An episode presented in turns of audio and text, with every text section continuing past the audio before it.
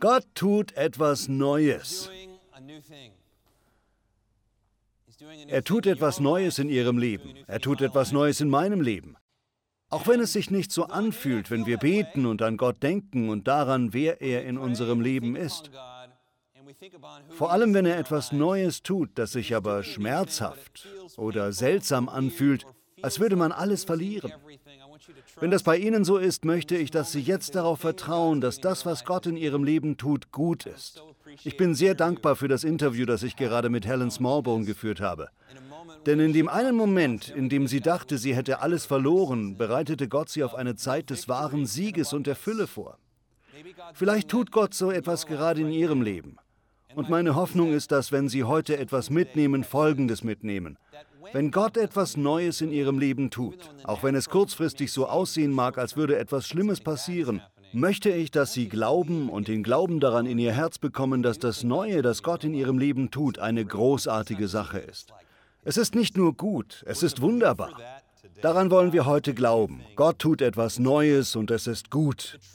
Die Wahrheit ist, dass der Mensch im Allgemeinen meistens nichts Neues mag, vor allem wenn es sich um Dinge handelt wie Lebensgewohnheiten.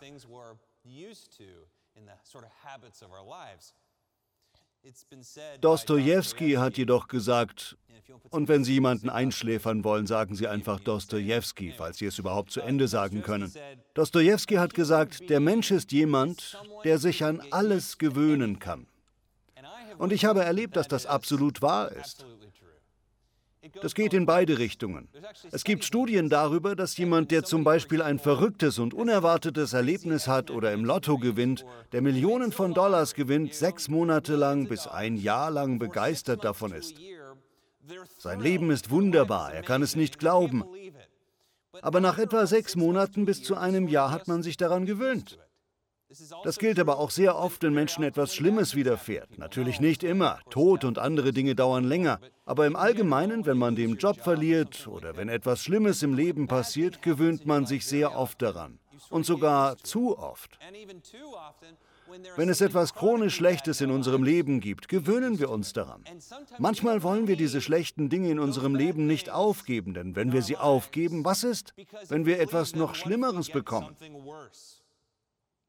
Genau das beobachtet man im Leben vieler Häftlinge, die auf Bewährung entlassen werden. Sehr oft wird jemand, der 20 bis 25 Jahre im Gefängnis war, entlassen und man stellt fest, dass es ihm sehr, sehr schwer fällt, sich an einen neuen Job zu gewöhnen, die Rechnungen zu bezahlen oder ein Mädchen zum Essen einzuladen oder ähnliches. Sie kommen einfach nicht gut klar und obwohl das Gefängnis schrecklich war, obwohl es gefährlich war, ist es doch das, was sie gewohnt sind. Diese neue Sache in ihrem Leben, die Freiheit, ist zwar gut, aber manche von ihnen begehen doch wieder ein kleines Verbrechen, damit sie zurück ins Gefängnis kommen. Das ist meiner Meinung nach eine komische Sache. Ist das nicht seltsam? Warum tut man sowas? Man tut das, weil es drei Mahlzeiten gibt und man den Kerl neben sich kennt. Obwohl es hart war, war man im Leben daran gewöhnt, morgens im Gefängnis aufzuwachen. Die meisten von uns sind keine ehemaligen Gefangenen oder Sträflinge, aber wir tun manchmal dasselbe in unserem Leben. Wir gewöhnen uns an das, was schlecht für uns ist, aber sich gleichzeitig sicher anfühlt. Oft wollen wir zurück zu dieser alten Beziehung, diesem alten Job, diesem sicheren Ort, der zwar schlecht für uns ist, aber hey, immerhin gibt es drei Mahlzeiten. Sie sollen wissen, dass Gott etwas Neues in ihrem Leben tut und dass dieses Neue großartig sein wird. Bereiten wir unsere Herzen darauf vor, diese neue, großartige Sache zu empfangen, die Gott für uns bereithält. Das ist nicht die alte Sache, die sicher war. Das ist etwas Neues, das uns vielleicht herausfordert, vielleicht ein Abenteuer ist. Aber es wird wunderbar sein. Gott wird Quellen und Flüsse in die Wüsten ihres Lebens bringen. Lassen Sie uns das heute glauben. Das bringt uns zu dem heutigen Text aus Jesaja, Kapitel 43, Vers 18. Gott sagt das zu seinem Volk und er sagt es zu ihnen. Verstehen Sie? Hören Sie dies so, als ob er es zu ihnen persönlich sagt. Hören Sie es wie ein liebender Vater, der zu seinem Kind spricht. Hängt nicht wehmütig an diesen Wundern. Bleibt nicht bei der Vergangenheit stehen. Sagen Sie alle stehen bleiben. Es ist offensichtlich, dass wir nicht einfach so tun wollen, als wäre die Vergangenheit gar nicht passiert, als wäre nie etwas Schlimmes passiert. Das ist nicht gut, das ist Verdrängen. Aber es gibt einen Unterschied zwischen dem und dem Stehenbleiben. Wenn man immer an das denkt, was man verloren hat und daran, wie es das Leben lähmt, dann macht es einen zum Sklaven der Gefühle. Gott sagt, hört auf, bei diesen alten Dingen stehen zu bleiben. Und was dann? Schaut nach vorne, denn ich will etwas Neues tun. Jetzt, genau jetzt, sagen Sie alle jetzt. Jetzt wächst es auf. Habt ihr es noch nicht gemerkt? Gott sagt, seht ihr es nicht? Seht ihr nicht, dass in der Wüste eures Lebens eine Quelle des Wassers entspringt?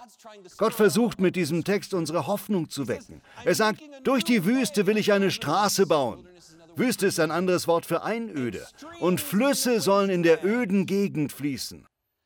Schakale und Straußen und alle wilden Tiere werden mich preisen, weil ich Wasser in der Wüste fließen lasse. Ich sorge dafür, dass mein geliebtes Volk auf seinem Weg genug zu trinken hat. Ich habe sie geschaffen und zu meinem Volk gemacht. Darum sollen sie mich rühmen und von meinen großen Taten erzählen. Dieser Text aus dem Buch Jesaja zeichnet ein Bild von ihrem Leben, wenn sie das Gefühl haben, dass sie vielleicht äußerlich gut aussehen, aber innerlich wie eine Wüste sind. Vielleicht haben Sie einen guten Job, aber er ist nicht befriedigend. Vielleicht haben Sie eine ganz gute Ehe, aber es ist nicht die Ehe, von der Sie geträumt haben. Vielleicht geht es Ihren Kindern ganz okay, aber es geht ihnen nicht großartig. Vielleicht leben sie irgendwie mit Gott, die Etikette ist christlich, aber sie spüren Gott nicht wirklich. Das ist nicht das Leben, das Gott für sie hat. Gott hat ein Leben für sie, das bald in der Wüste, durch die wir alle gehen, wie eine Wasserquelle sprudeln wird. Können wir uns darüber freuen und darauf hoffen, dass Gott dabei ist, Quellen des Lebens in ihr Leben zu bringen? Lassen Sie uns daran glauben. Das erinnert mich an dieses interessante Bild. Es ist interessant, in der Bibel steht, dass Ägypten das Land des Pharaos ist. Und das bedeutet so viel wie das Land der Sklaverei. Wir sind dort schon einmal gewesen. Es heißt, dass Israel Jakobs Land oder das Land seines Volkes ist. Das ist das Land, in dem Milch und Honig fließen. Das ist das Land mit Vieh und Feldern. Aber es heißt auch, dass die Wüste das Land Gottes ist, so wie Gott wohnt in der Wüste. Wenn man durch eine Wüstenzeit geht, hat man sehr oft das Gefühl, dass man wie unter einem Fluch steht oder sündig ist. Das ist nicht immer wahr. Manchmal, wenn sie durch eine Wüstenzeit gehen, so wie die Juden durch die Wüste gegangen sind, bereitet Gott sie vor und macht sie zu einem neuen Menschen. Aber ich werde heute glauben, dass diese Zeit für ihr Leben vorbei ist. Dass obwohl sie in der Trockenzeit bei Gott geblieben sind, Gott einen Ort für sie bereithält, an dem Milch und Honig fließen.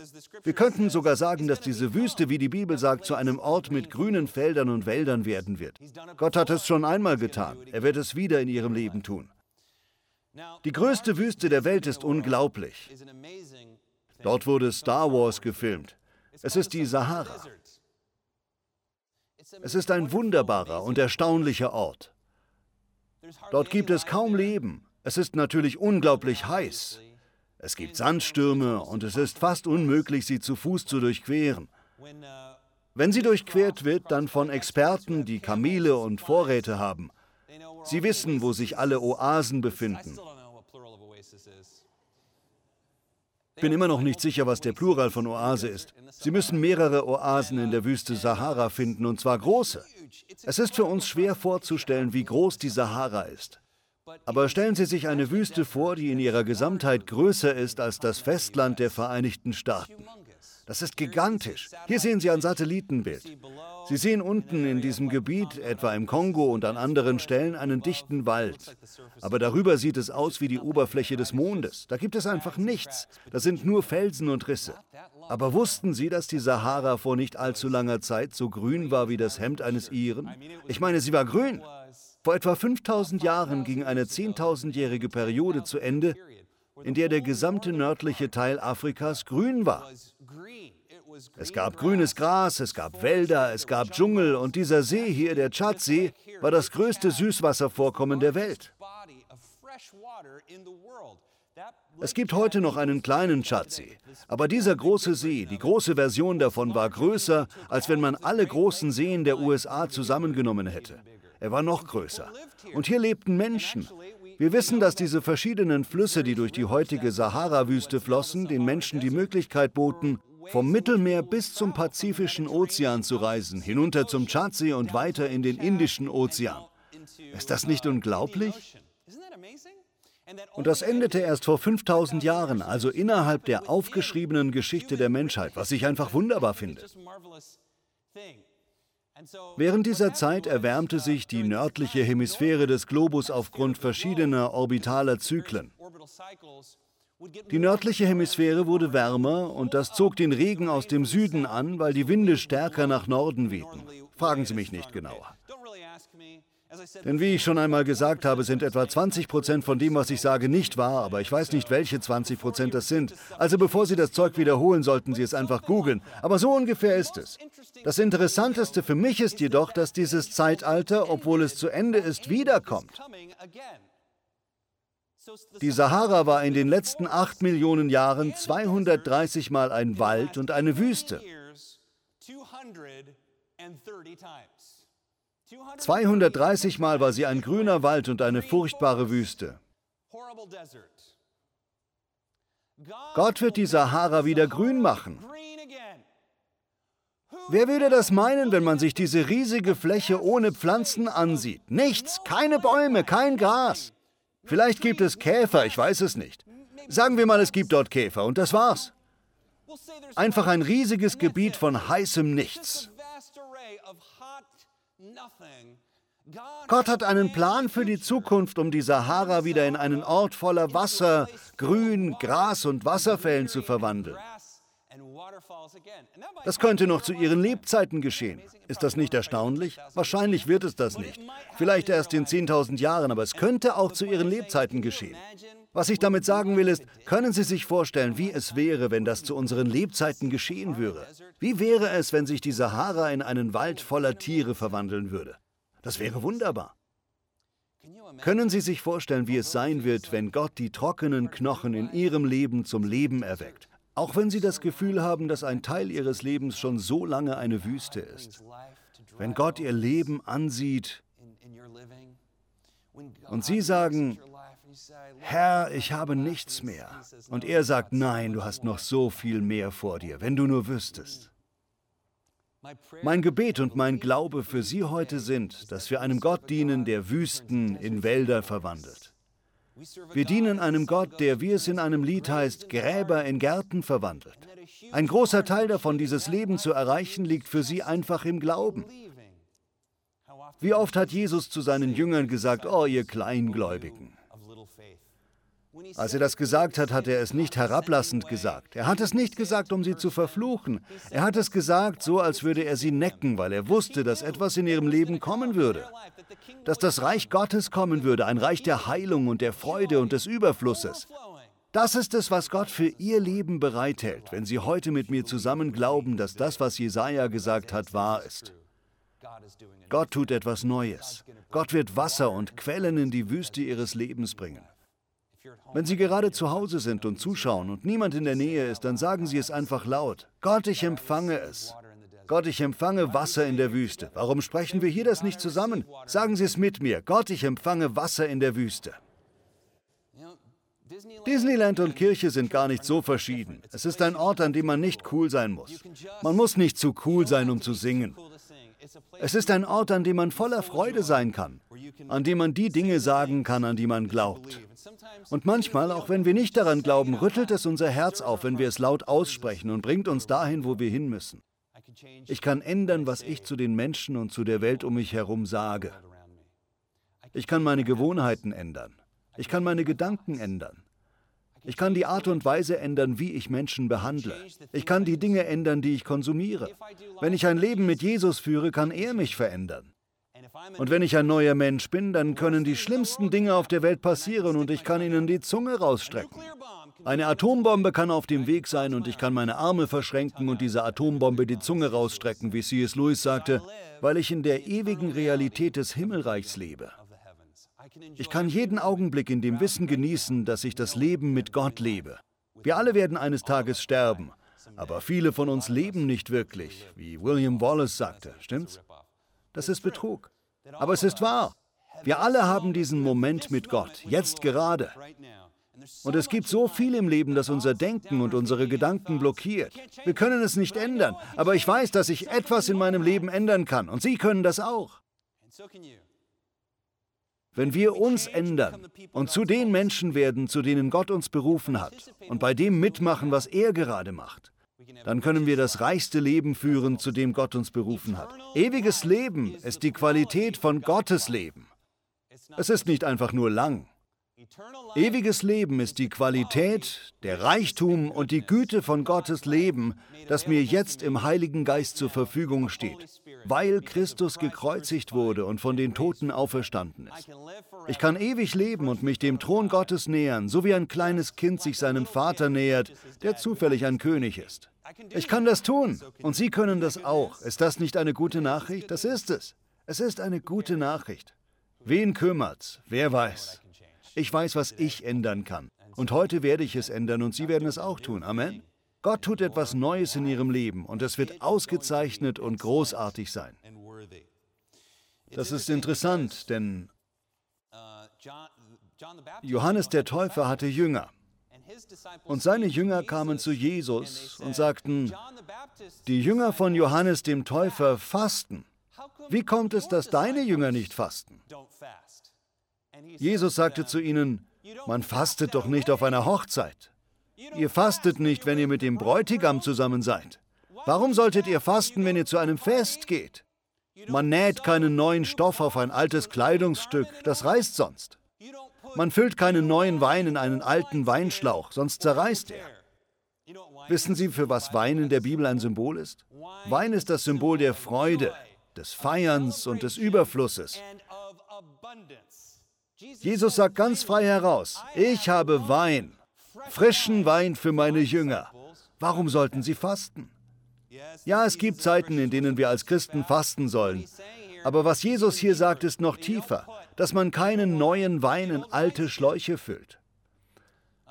Früher, als ich noch ein bisschen verrückter war als heute, habe ich Bier gebraut und ich erinnere mich, dass Hannah und ich frisch verheiratet waren. Wir sind jetzt 20 Jahre verheiratet. Aber ich habe in der Küche Bier gebraut und mein erstes Bier hieß Old Dutchman. Es war sogar sehr gut. Aber ich erinnere mich, dass wir versuchten, dieses Bier zu brauen und ich lernte dabei alle möglichen Dinge. Eines der Dinge, die man vergisst, ist, dass die Flasche explodiert, wenn man das Bier zu früh hineinfüllt oder zu viel Zucker hinzufügt. Das ist die Zutat, die es sprudelnd macht. Es war zwei Uhr morgens und wir schliefen. Wir wohnten in einem ganz guten Teil der Stadt, aber kein großartiger. Wir schliefen also und plötzlich hörten wir so ein Pap, Pap. Wir setzten uns beide im Bett auf, machten alle Lichter an, sahen uns eine Weile im Haus um und schließlich sagte ich, ich weiß nicht, was das war denn es hörte sich an, als ob es im Haus gewesen war. Wir gingen wieder zu Bett und standen am nächsten Morgen früh auf, mit müden Augen, weil wir nicht gut geschlafen hatten. Man konnte an der Wand verkrustetes, getrocknetes Bier sehen. Die Wand war undicht. Und ich öffnete die Schranktür und da lagen zerbrochene Flaschen. Hannah sah mich an und sagte, mach Musik, kein Bier, du bist fertig mit Braun. Nein, das hat sie nicht gesagt, ein Scherz. Aber so ähnlich. Hey, hey, ich weiß, dass dir das Spaß macht, aber es ist wahrscheinlich an der Zeit, es zu beenden. Aber als Christ weiß ich, was Jesus meint, wenn er sagt, dass man keinen neuen Wein in alte Schläuche füllen soll. Wenn man neuen Wein in einen alten Weinschlauch füllt, wenn man Wein herstellt, dann wird er explodieren. Hier in Kalifornien gibt es viele Weinkellereien. Das hier ist übrigens ein echter alter Weinschlauch aus Israel. Wenn man frischen Wein hineinfüllt, wird er den Weinschlauch zerstören. Ergibt das einen Sinn? Der Grund, warum Gott keinen neuen Wein in alte Weinschläuche füllt, ist, dass er die alten Weinschläuche liebt. Der Grund, warum er keinen neuen Wein in sie hineinfüllt, ist nicht, dass er keinen neuen Wein bereit hätte, sondern dass sie nicht bereit sind, den Wein zu empfangen. Wenn Gott neuen Wein in alte Schläuche füllt, schadet das den Schläuchen und dem Wein. Gott hält Wein, ein Symbol der Freude, in Hülle und Fülle für sie bereit. Aber manchmal möchte Gott, dass sie sich in einen neuen Schlauch verwandeln. Herr, mach mich zu einem neuen Weinschlauch, damit ich das empfangen kann, was du für mein Leben hast. Beten wir dieses Gebet heute in unseren Herzen, dass Gott uns in neue Schläuche verwandelt, damit wir von ihm seine Freude und Fülle empfangen können. Nur weil sie alt sind, heißt das nicht, dass sie ein alter Weinschlauch sind. Und nur weil sie jung sind, heißt das noch lange nicht, dass sie ein neuer Weinschlauch sind. Es gibt viele junge Leute, die im Schlamm stecken und es gibt viele alte Menschen, die voller Freude sind. Lassen Sie uns heute eine Entscheidung treffen. Egal wie jung oder wie alt oder was auch immer Sie sind, werden Sie immer wieder zu der Art von Mensch, der Gott einlädt, das Herz zu verwandeln, damit es ein neuer Schlauch ist, der frischen Wein von Gott empfängt. Das mag ein schmerzhafter Prozess sein, aber Herr, ich sage einfach, verwandle mein Herz in einen neuen Schlauch, damit ich empfangen kann. Gott hat frischen Wein für Sie. Er hat frisches Wasser in der Wüste Ihres Lebens. Herr, verändere uns und verwandle uns im Geist, damit wir frischen Wein von dir empfangen können. Sie werden sich vielleicht fragen, wie mache ich das? Nun, das Erste, was ich sagen würde, ist, dass Sie das in gewisser Weise gar nicht tun. Gott tut es. Sie müssen ihn nur darum bitten. Aber es gibt ein paar praktische Dinge, die wir tun können, um ein neuer Schlauch in Gottes Reich zu werden. Die kurze Antwort lautet, werden Sie ein Jünger, werden Sie ein glücklicher Schüler von Jesus, übergeben Sie Ihr Leben an ihn.